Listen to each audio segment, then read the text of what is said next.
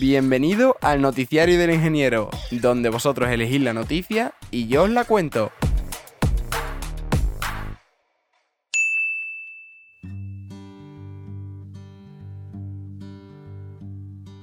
El final del InSight.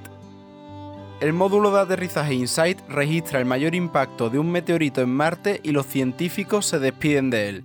La primera y única nave espacial que estudia los terremotos en Marte está a punto de morir. Una reciente tormenta marciana ha cubierto de polvo los paneles solares del módulo de aterrizaje InSight de la NASA, bloqueando gran parte de la luz solar que necesita para cargar sus baterías. Los controladores de la misión están haciendo funcionar su sismómetro de forma intermitente para conservar la energía, pero dentro de unas semanas la nave probablemente dejará de responder a las órdenes desde tierra y caerá en el olvido.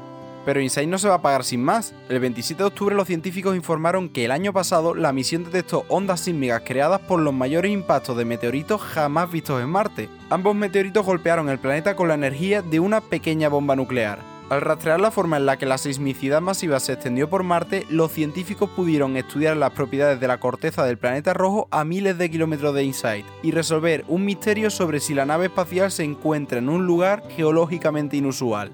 Estos hallazgos se suman al rico legado de descubrimientos de InSight. Desde su llegada a Marte en noviembre de 2018 ha recopilado información sobre más de 1300 Marsquake, o en español, marsismos. Esto ha permitido a los investigadores calcular, entre otras cosas, el tan buscado tamaño del núcleo de Marte y el grosor de su corteza. El mes pasado los investigadores utilizaron los datos de 5 marsismos para determinar que el manto de Marte es más rico en hierro que el de la Tierra, Toda esta información sobre las capas internas de Marte ayudará a los científicos a comprender cómo se formó y cómo evolucionó el planeta durante miles de millones de años. No siempre estuvo claro que los científicos fueran a tener éxito. En 2012 la NASA decidió construir y lanzar el InSight de 994 millones de dólares, una lección controvertida porque la agencia ya tenía otras misiones a Marte en la cola. Entonces los problemas en la construcción de su sismómetro supersensible obligaron a retrasar el lanzamiento por otros 150 millones de dólares y dos años adicionales. Sin embargo, una vez que el InSight llegó por fin a Marte, un instrumento de fabricación alemana apodado el Topo, que debía medir el flujo de calor en el suelo, falló cuando no pudo enterrarse. La misión ni siquiera detectó su primer sismo marciano hasta 5 meses después del aterrizaje, y cuando finalmente lo hizo, los investigadores tuvieron dificultades para interpretar lo que estaban viendo.